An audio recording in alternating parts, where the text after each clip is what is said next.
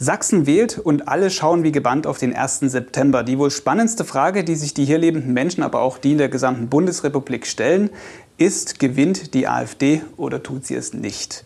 Wir blicken in dieser Drittelstunde mal ein bisschen voraus. Dazu bin ich zur Leipziger Uni gefahren und freue mich, Hendrik Träger begrüßen zu dürfen. Hallo und danke, dass Sie dabei sind. Hallo, gerne doch. Dr. Hendrik Träger ist Politikwissenschaftler und kennt sich bestens aus mit der politischen Farbenlehre mhm. in Sachsen. Außerdem ist hier mit dabei mein Kollege Tobias Winzer, der bei sächsische.de den Newsletter Politik in Sachsen betreut. Los geht's aber erst einmal mit dem Experten und einer etwas abseitigen Frage. Was macht eigentlich ein Politikwissenschaftler den ganzen Tag? Das ist ganz unterschiedlich. Man kann da so grob unterscheiden zwischen Semester und semesterfreier Zeit. Also im Semester haben wir Vorlesungen, Lehrveranstaltungen für Studierende, also Seminare, teilweise auch Exkursionen nach Dresden oder nach Berlin, wo wir den Studierenden der unterschiedlichen Fachbereiche, also nicht unterschiedlichen Fachbereiche, aber der unterschiedlichen Studiengänge, Bachelor, Master, Lehramt, im Prinzip Politik, Politikwissenschaft näher bringen. Ich mache das vor allem im Bereich politisches System der Bundesrepublik, ähm, aber auch in Europa das ist sozusagen das, womit wir uns im Semester hauptsächlich beschäftigen, in, den Semester, in der semesterfreien Zeit.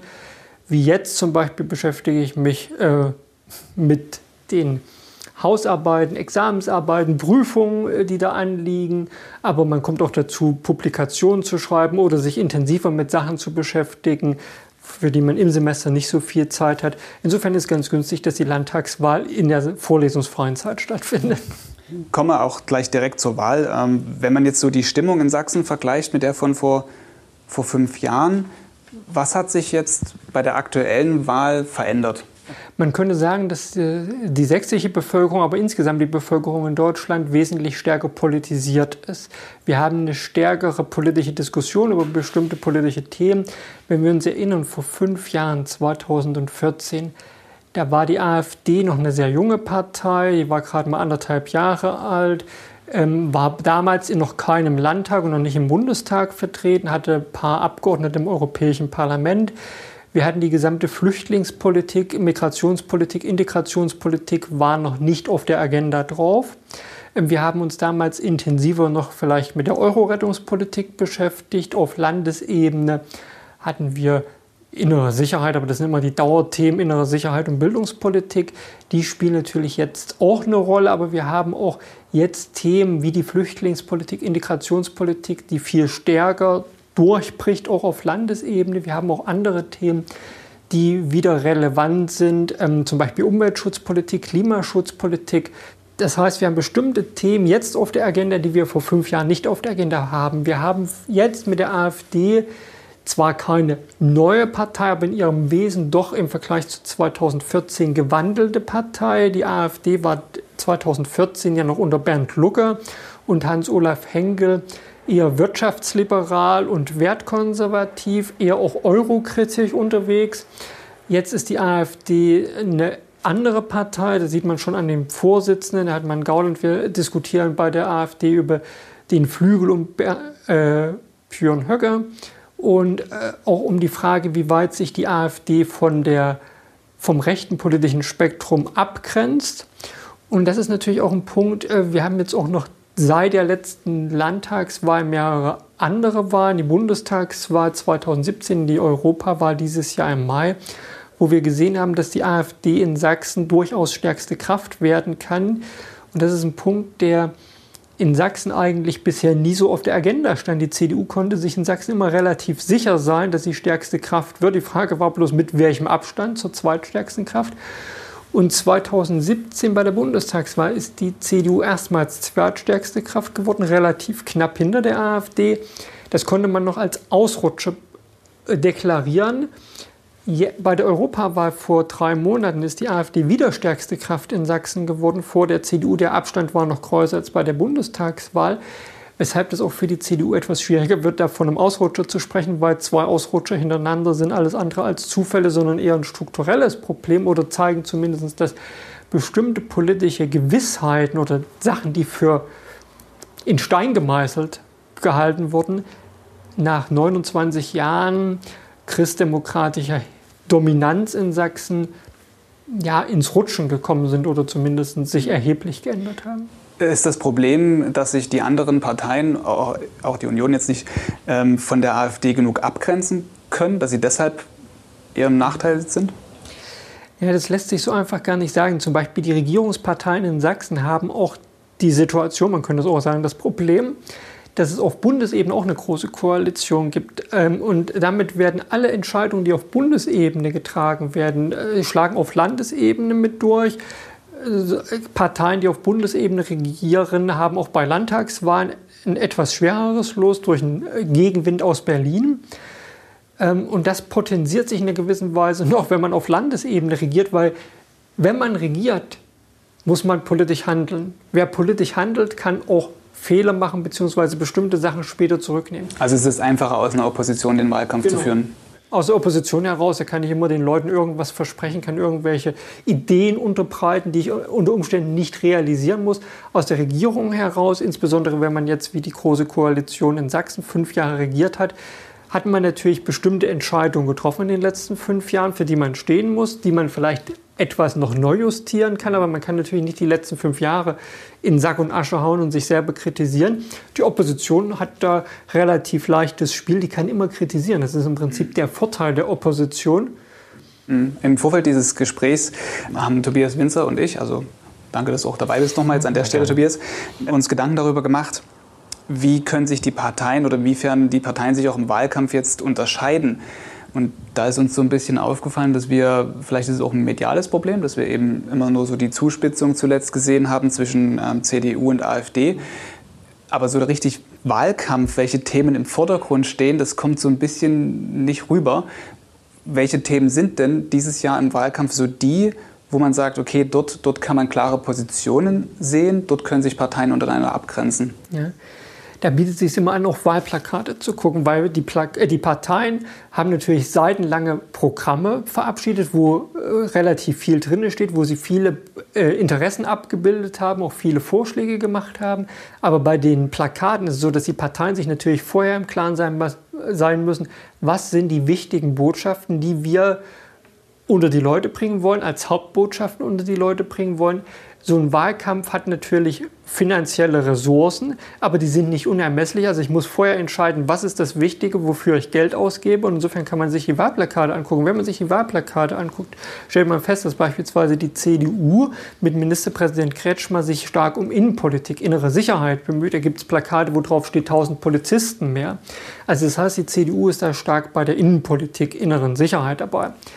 Die SPD, wenn man sich deren Plakate anguckt, ist dann beispielsweise Bildungspolitik dabei, wo es um gemein oder längeres gemeinsames Lernen geht. Es ist auch öffentlicher Personennahverkehr dabei. Bei den Grünen hat man äh, dann klassisch, klassisch grüne Themen, Umweltschutzpolitik, auch Braunkohleausstieg. Das sind natürlich Sachen, die bei den anderen Parteien, insbesondere bei der CDU, aber auch bei der AfD, vor allem aus strukturpolitischer Perspektive heraus natürlich gesagt wird, na ja, aus der Braunkohle sollte man nicht so schnell wie möglich aussteigen. Es war jetzt in den letzten Tagen, äh, waren viele Unionsministerpräsidenten und Unionspolitiker in Dresden, wo ja auch Ministerpräsident Kretschmer Richtung seinem bayerischen Amtskollegen Söder gesagt hat, wir können uns nicht so einfach vorstellen, in den nächsten oder vor den nächsten 20 Jahren aus der Braunkohle auszutreten. Das kann man natürlich aus Bayern anders beurteilen als aus Sachsen, weil in Bayern keine Braunkohle abgebaut wird. Und sozusagen, das ist natürlich auch ein Thema, was eine Rolle spielt. Das spielt hier in Leipzig nicht so sehr die Rolle, weil wir hier keinen Braunkohleabbau mehr haben oder ganz, ganz gering im Umland vielleicht noch ein bisschen. Aber das spielt in der Lausitz eine Rolle, wo sie natürlich den Leuten auch erklären müssen, Sie haben nach der Wiedervereinigung bestimmte Strukturumbrüche schon gehabt. Die haben dann schon Änderungen in der Erwerbsbiografie gehabt, weshalb die Grünen dann natürlich in äh, den Regionen der Braunkohleindustrie nicht so sehr durchkommen mit ihren äh, umweltschutzpolitischen Themen wie beispielsweise in Dresden oder hier in Leipzig, wo wir eine völlig andere Situation haben, wo man auch über ähm, Verkehrsmobilität nachdenken kann, was wir oft in den Landkreisen nicht haben. Also da haben wir auch einen sehr starken Unterschied zwischen Stadt und Land. Also das ist auch in einer gewissen Weise die Schwierigkeit, vor der die Parteien stehen. Ich muss ein Konzept haben und Wahlkampf haben, der sowohl die Bevölkerung in den Landkreisen, aber auch in den Großstädten anspricht. Wir haben ja gerade über super viele Punkte gesprochen, in denen sich ja die Parteien dann auch unterscheiden. Man sieht das auf den Wahlplakaten etc. Ähm, medial habe ich manchmal den Eindruck und den Vielleicht kannst du das bestätigen durch deine Arbeit für diesen Newsletter Politik in Sachsen, wo du auch guckst, was machen andere Medien, jetzt nicht nur sächsische.de. Ähm, ich finde, es findet immer so eine, so eine Polarisierung und Zuspitzung jetzt auf den Kampf Schwarz gegen Blau statt. Kannst du das auch beobachten? Ja, auf jeden Fall. Also meine Beobachtung ist, es wird eben viel über den, die, äh, den Kampf, wenn man es so bezeichnen will, zwischen AfD und den anderen Parteien fokussiert. Inhalte spielen eigentlich, wenn man jetzt mal abgesehen, abgesehen von den Wahldebatten, vielleicht gestern auch im MDR, es gab die große Wahldebatte auch von sächsische.de, ähm, wenn man die ausgrenzt, ähm, fokussiert sich eben vieles auf AfD versus die anderen. Woran liegt das Ihrer Meinung nach? Das hat mehrere Gründe. Zum einen natürlich dadurch, dass die AfD stärkste oder zweitstärkste Partei sein kann, haben wir eine völlig andere Gemengelage, als wenn die AfD irgendwie bei Platz 4, 5 oder Platz 3 wäre. Sondern es besteht ja durchaus nach den Umfragen die Möglichkeit, dass die AfD in die Nähe von Platz 1 kommt, beziehungsweise Platz 1 direkt bekommt. Also insofern haben wir da auch rein mädchenlogisch so eine Art Horse Race, also Pferderennen. Das, was wir immer in den Umfragen sehen, wenn dann irgendwie die eine Partei einen Prozentpunkt weniger hat, die andere einen Prozentpunkt mehr, wird da irgendwie stundenlang drüber diskutiert. Ich habe auch bei den Mädchen oft so, das ist aber auch der Mädchenlogik äh, geschuldet, in Anführungszeichen, dass ich eine sehr starke Personalisierung habe. Also dann ist das nicht eine Auseinandersetzung zwischen Partei X und Partei Y, sondern ist es eine Auseinandersetzung zwischen den Spitzenkandidaten, zwischen den Personen. Ähm, was aber vielleicht gar nicht so der Fall ist. Also der Spitzenkandidat X und der Spitzenkandidat Y könnten sich privat vielleicht ganz gut verstehen. Die können im Landtag, nachdem sie eine Diskussion haben, können die vielleicht in die Landtagskantine gehen, zusammen Bier trinken und sich unterhalten. Und der Inhalt geht auch manchmal ein bisschen verloren, dadurch, dass es auch äh, stark über die Person gesprochen wird, dass auch stark über bestimmte Sachen gesprochen wird, die man äh, noch gar nicht abschätzen kann. Also beispielsweise die Fragen, die immer wieder gestellt werden, in Richtung der CDU, vor allem in Sachsen. Äh, wie haltet ihr es mit der AfD? Mhm. Ja, das Thema ist langsam durchgenudelt, könnte man fast sagen. Es, der äh, Spitzenkandidat, Ministerpräsident, hat gesagt, mit ihm würde es es nicht geben. Man weiß, dass es innerhalb des Landesverbandes der CDU durchaus Stimmen gibt, die das anders sehen. Wer am Ende die Oberhand haben wird, wird sich zeigen, wenn die Wahl gelaufen ist. Welche Konstellationen sind jetzt von jetziger Sicht aus so ähm, realistisch für nach der Wahl? Das lässt sich so einfach gar nicht sagen. Sie hatten vorhin gesagt, das ist die spannendste Wahl, die wir haben. Das ist tatsächlich die spannendste Wahl in Sachsen seit 1990. Weil früher konnte man sagen, die CDU gewinnt und die sucht sich noch irgendeinen Juniorpartner. Jetzt ist das nicht so einfach. Wir wissen gar nicht, wie viele Parteien am Sonntag in das Parlament einziehen können. Es könnten fünf Parteien sein, es könnten sechs Parteien sein, weil die FDP in den Landtag kommt. Es könnten im Zweifelsfall sogar sieben Parteien sein, wenn noch die Freien Wähler in den Landtag kommen. Die sind in den Umfragen bei drei bis vier Prozent. Das ist jetzt nicht so unheimlich weit weg von der fünf Prozent Hürde. Und je nachdem danach, ob wir ein Fünf-Parteien-System oder ein Sechs- oder ein Sieben-Parteien-System oder Fraktion im Landtag haben, entscheidet sich danach, welche Mehrheitsoption wir haben. Nach dem aktuellen Stand der Dinge kann man davon ausgehen, dass es ganz, ganz knapp für eine Kenia-Koalition aus CDU, SPD und Grünen reichen könnte. Also so ein Bündnis, wie wir es seit dreieinhalb Jahren in Sachsen-Anhalt haben. Es könnte aber auch sein, dass das nicht reicht, dass wir vielleicht noch einen vierten Koalitionspartner dazu bräuchten, also die FDP noch beispielsweise mit rein. Ähm, und insofern würde am, Sonntag, am Sonntag vielmehr die spannende Frage sein, wie genau ist das Wahlergebnis? Weil bei dieser engen Gemengelage kann es sein, dass ein halbes Prozentpunkt bei der oder ein halber Prozentpunkt bei der einen Partei drauf und bei der anderen Partei weniger schon entscheidend sein kann, ob eine Regierungsfraktion eine Mehrheit haben wird oder nicht. Wenn jetzt mal angenommen vier Parteien eine Regierung dann stellen, für wie handlungsfähig kann man die dann eigentlich sehen? Ja, also ich meine, so müssen sich zwei jetzt mit SPD und CDU irgendwie einig werden. Wenn es drei sind, ist schon wieder einer mehr und bei vier kann ich mir das irgendwie nur schlecht vorstellen. Ja. Das ist nicht einfach, ganz klar, weil sie natürlich in der Koalitionsforschung würde man sagen, die Parteien gehen auch Policy-Seeking-mäßig ran. Policy-Seeking-mäßig meint, man will so viele Inhalte wie möglich umsetzen. Das funktioniert natürlich bei zwei Parteien wesentlich einfacher, weil man sich dann unter Umständen schneller auf einen Kompromiss einigen kann.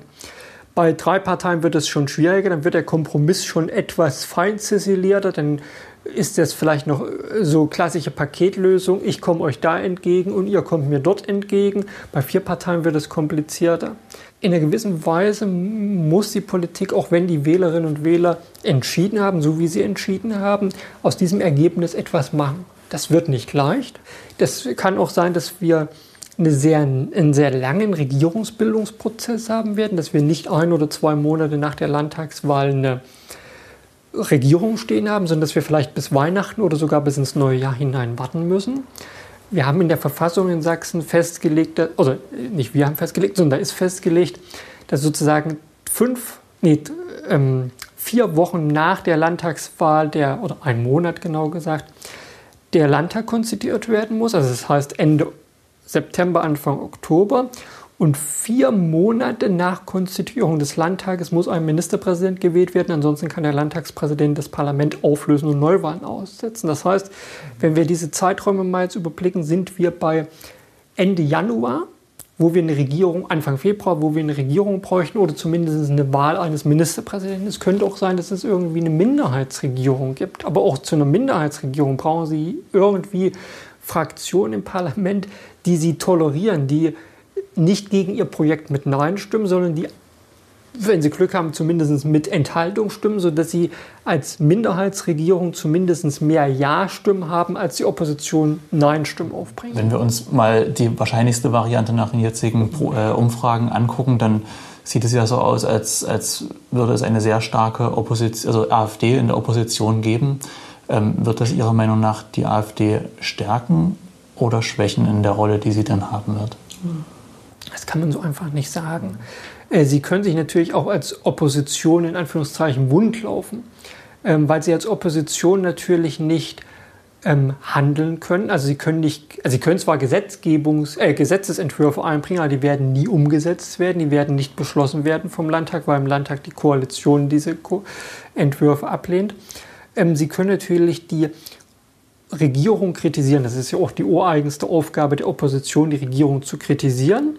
Ähm, und insofern, je nachdem, wie die Konstellation in dem Landtag sein wird, kann die Opposition davon profitieren. Sie kann aber auch vielleicht durch innerparteiliche oder innerfraktionelle äh, Querelen sich selber im Wege stehen und gar nicht davon profitieren. Also wir haben ja jetzt die Situation im Landtag, dass die Linke die stärkste Fraktion ist und nach allem, was wir bisher in den Umfragen uns bei aller Vorsicht mit der Umfragen zu genießen sind, angucken können, kriegt die Linke jetzt nicht ein fulminant hohes Wahlergebnis. Also Oppositionsführerschaft an sich heißt erstmal nicht, dass sie irgendwie umfragemäßig durch die Decke gehen oder hervorragende Wahlergebnisse bekommen. Das ist eine gewisse Gemengelage und wenn man sich jetzt anguckt, man hätte ja nicht bloß eine Opposition aus der AfD, sondern man hätte auch zur Opposition würde noch die Linke gehören.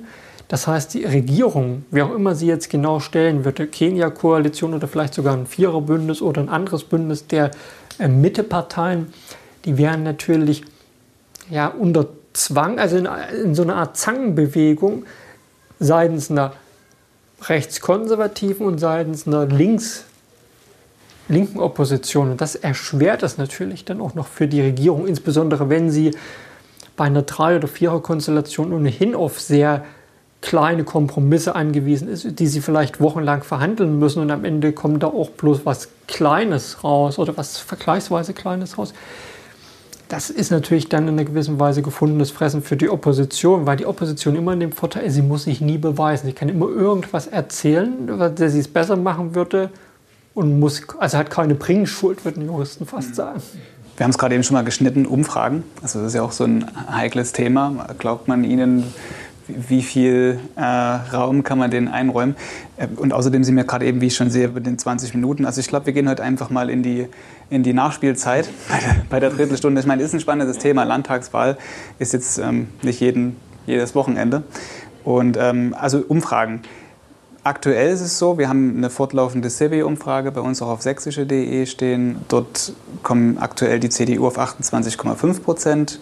Die AfD steht bei 25,3. Am Montag hat Infratest auch eine Umfrage nochmal veröffentlicht. Da kommt die CDU auf 30 und die AfD auf 24 Prozent. Das ist also noch ein größerer Raum dazwischen.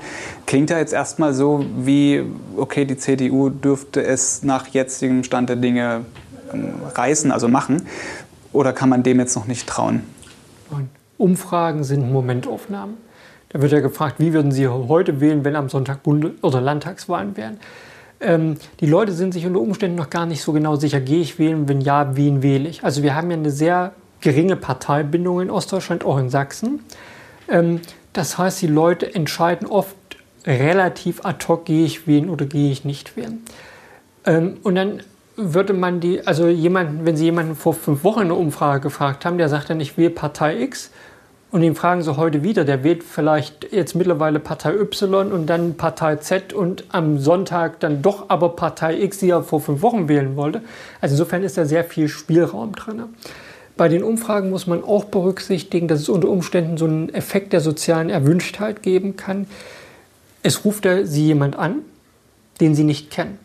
Der sagt, ich mache im Auftrag von MDR, von der Sächsischen, von wem auch immer, eine Umfrage für die Landtagswahl oder wie auch immer oder zur politischen Situation in Sachsen.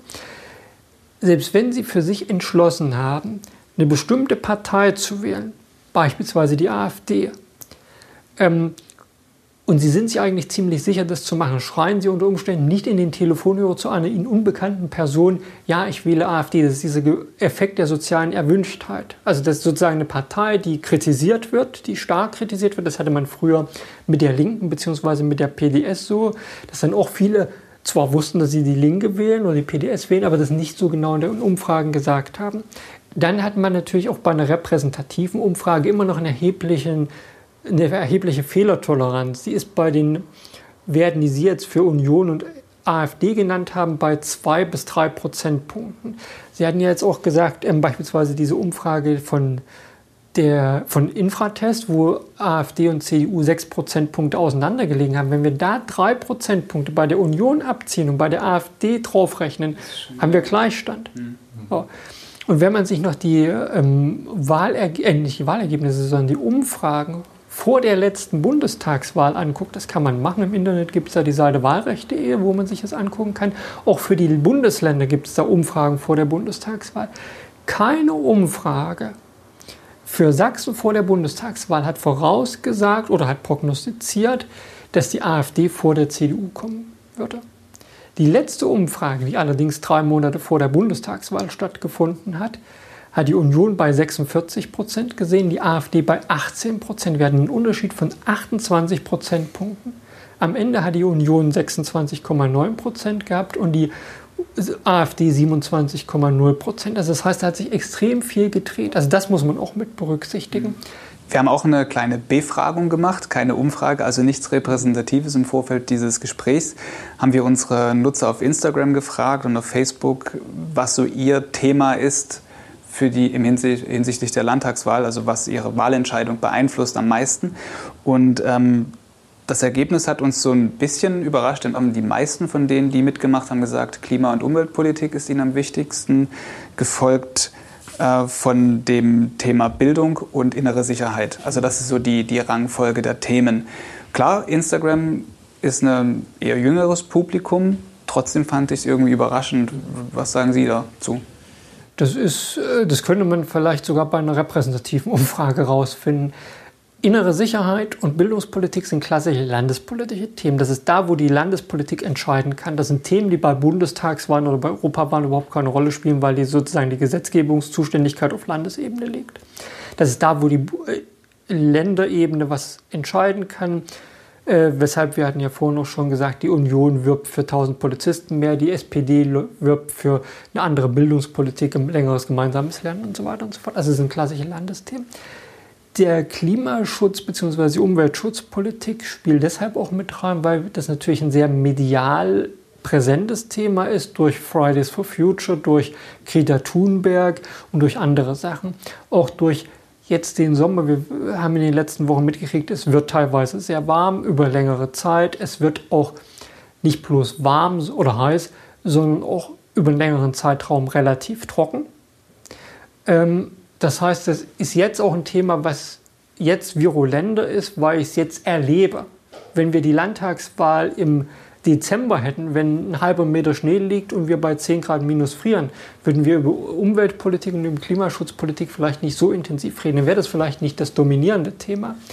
Ähm, weil Sie noch gesagt haben, diese Umfrage wurde auf Instagram gemacht, haben die natürlich relativ junge Nutzer. Wir wissen aus der repräsentativen Wahlforschung, dass insbesondere jüngere Leute überrepräsentat oder überproportional häufig beispielsweise Grüne wählen, also auch für grüne Themen sehr empfänglich sind, damit natürlich auch umweltschutzpolitische Themen, Klimaschutzpolitik, da vorne sind auch jüngere Leute, sagen natürlich, man könnte es jetzt etwas salopp formulieren, ich habe noch mein ganzes Leben oder fast mein ganzes Leben vor mir. Das sollte hier noch alles irgendwie halbwegs bewohnbar sein oder äh, eine solide sozusagen Umweltpolitik und, äh, sein, als wenn wir jemanden befragen würden, die im Durchschnitt vielleicht 70 sind, die sagen, okay, ich habe noch 10, 15, 20 Jahre, wo ich eine völlig andere Perspektive habe. Insofern sehen dann jüngere Leute auch solche Themen wie äh, Klimaschutz, Umweltschutzpolitik anders würde jetzt hier an der Stelle doch dann einmal zum Ende kommen, weil wir sehen uns auf jeden Fall am Sonntag wieder. Dann ähm, ist Hendrik Träger auch bei sächsische.de mit im, im Wahl-Newsroom. Ähm, da werden wir die, den, den Abend, den Verlauf des Abends uns anschauen und auch immer mal einordnen, was man da so an Zwischenergebnissen und auch Ergebnissen sieht.